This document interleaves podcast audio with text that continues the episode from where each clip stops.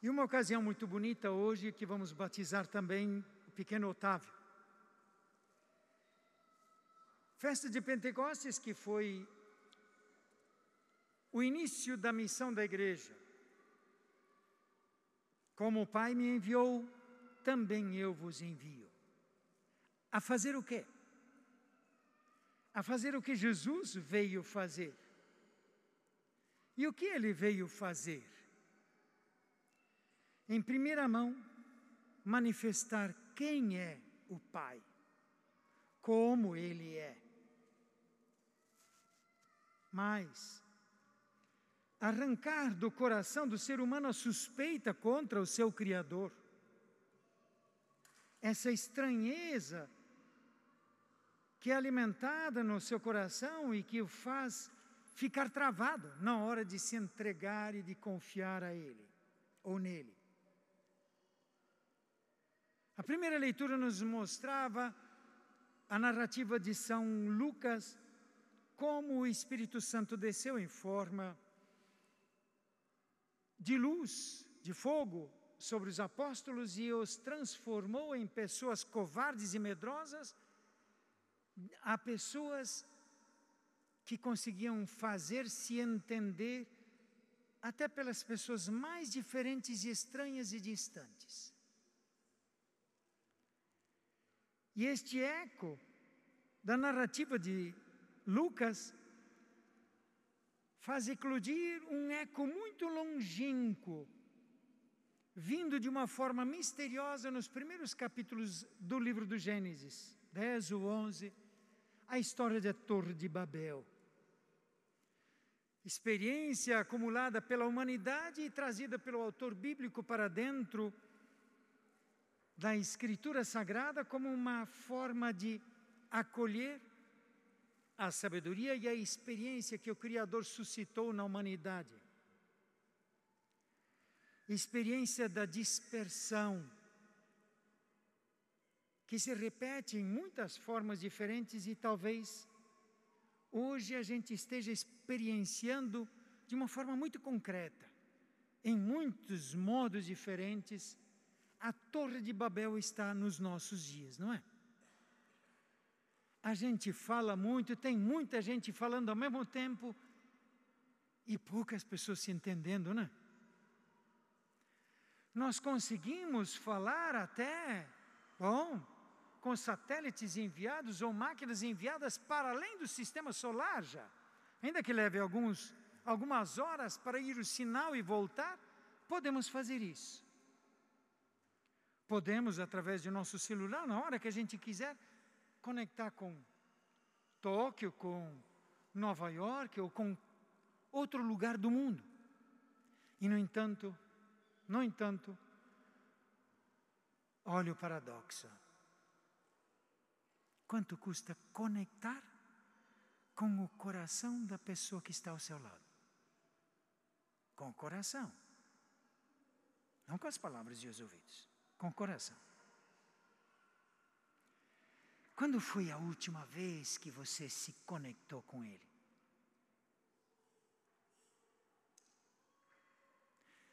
O que torna isso tão difícil? Que faz disso uma coisa tão distante.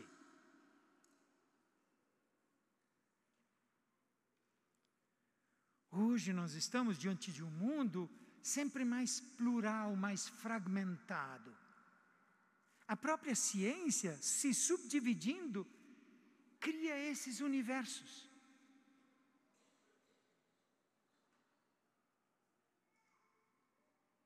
Mas por que é difícil criar pontes. A segunda leitura de hoje, tirada de São Paulo, nos chamava a atenção de que há diversidade de dons. Há muita diversidade na comunidade da igreja. A diversidade vem de Deus. Ela vem da criação, ela está aí. Nós, com a ciência, só nos damos conta. Nós estudamos e captamos detalhes. Só isso. Se ciência for ciência, ela não vai inventar coisas. Ela vai criar esquemas para a gente dar conta ou entender aquilo que está já na realidade. Senão, não é bem ciência, não é? Mas, por que é tão difícil nós conseguirmos chegar a estabelecer contatos significativos?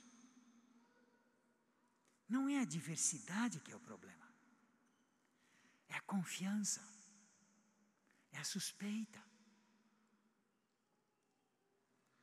A mesma fragilidade que o capítulo 3 e 4 do livro do Gênesis colocava na relação entre Deus e o ser humano, onde a serpente semeou a suspeita no coração de Adão e Eva, essa suspeita que ronda as nossas relações e que cria medos.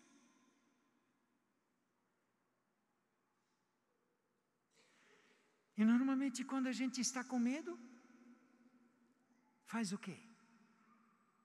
Cria barricadas, né?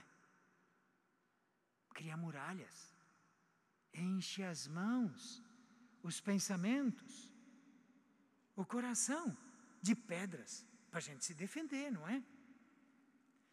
Mas dificilmente a gente fica na defesa. Por quê? Porque a melhor defesa é o ataque, não é assim que a gente aprende? E o que fazemos? Alimentamos as guerras silenciosas, as distâncias silenciosas os abismos que se aprofundam dentro de casa.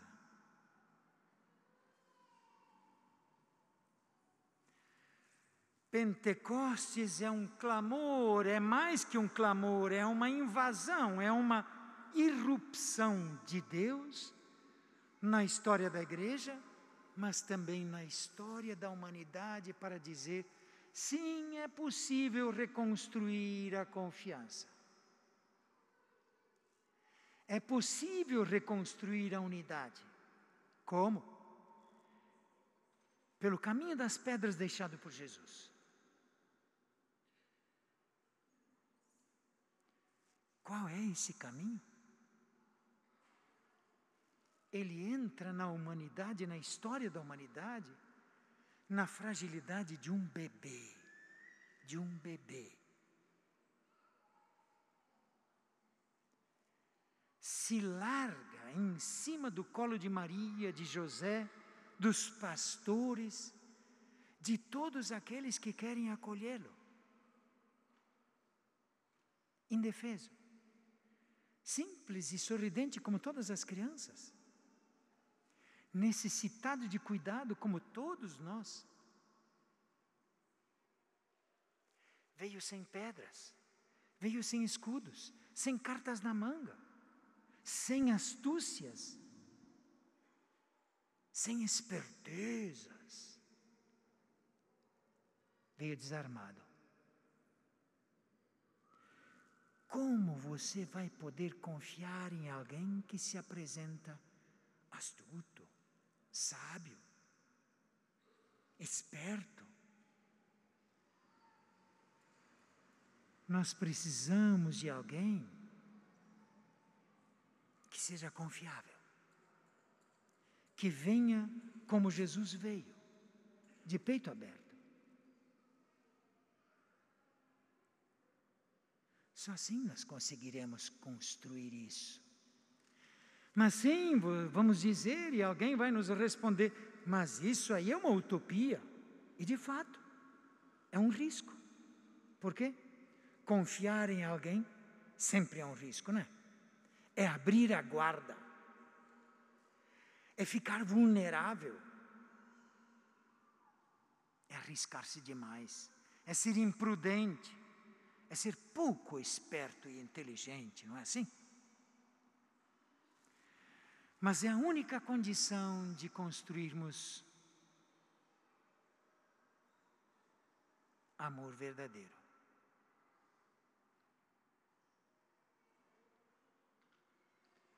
E que é a vida sem ela, sem isso?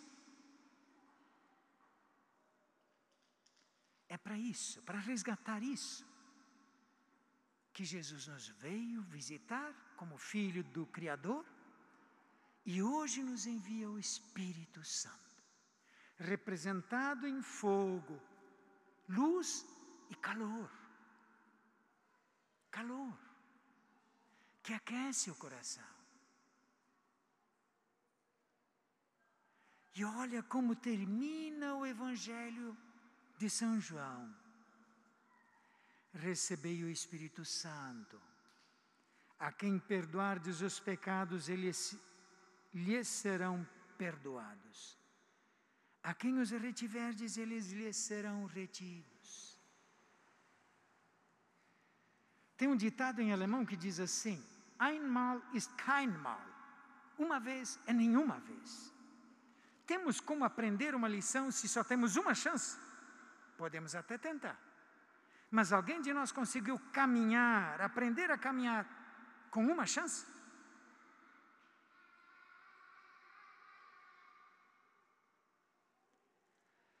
Significa que nós precisamos aprender a perdoar ou não tem chance. Porque perdoar é isso, é dar segunda, terceira, quarta chance, até que a gente aprenda a caminhar.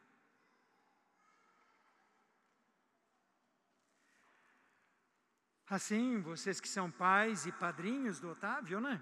E todos nós que estamos na mesma caminhada, de cuidar uns dos outros, de cuidar, de estabelecer relações profundas, significativas, autênticas, respeitosas. A primeira mensagem que Jesus veio dizer: a paz esteja convosco. Construir a paz em nossa mente e em nosso coração para podermos suscitar a paz no coração daquele que está ao redor. Essa é a pré-condição para podermos criar relações estáveis e um amor verdadeiro. Que Deus nos ajude nessa tarefa, né? Cuidar de nós mesmos em primeiro lugar, a paz no coração e na mente. O que é que nos arranca essa paz? O que nos perturba? Vale tanto a pena? É tão radicalmente importante? Por que isso? Será mesmo?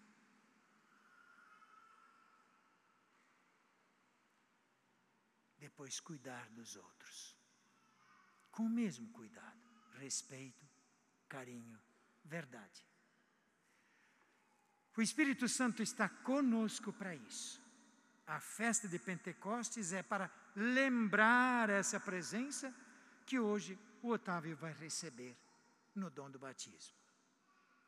Agora convido a que todos nós, junto com os pais e padrinhos, renovemos essa nossa confiança depositada em Jesus na nossa renovação das promessas batismais. Podemos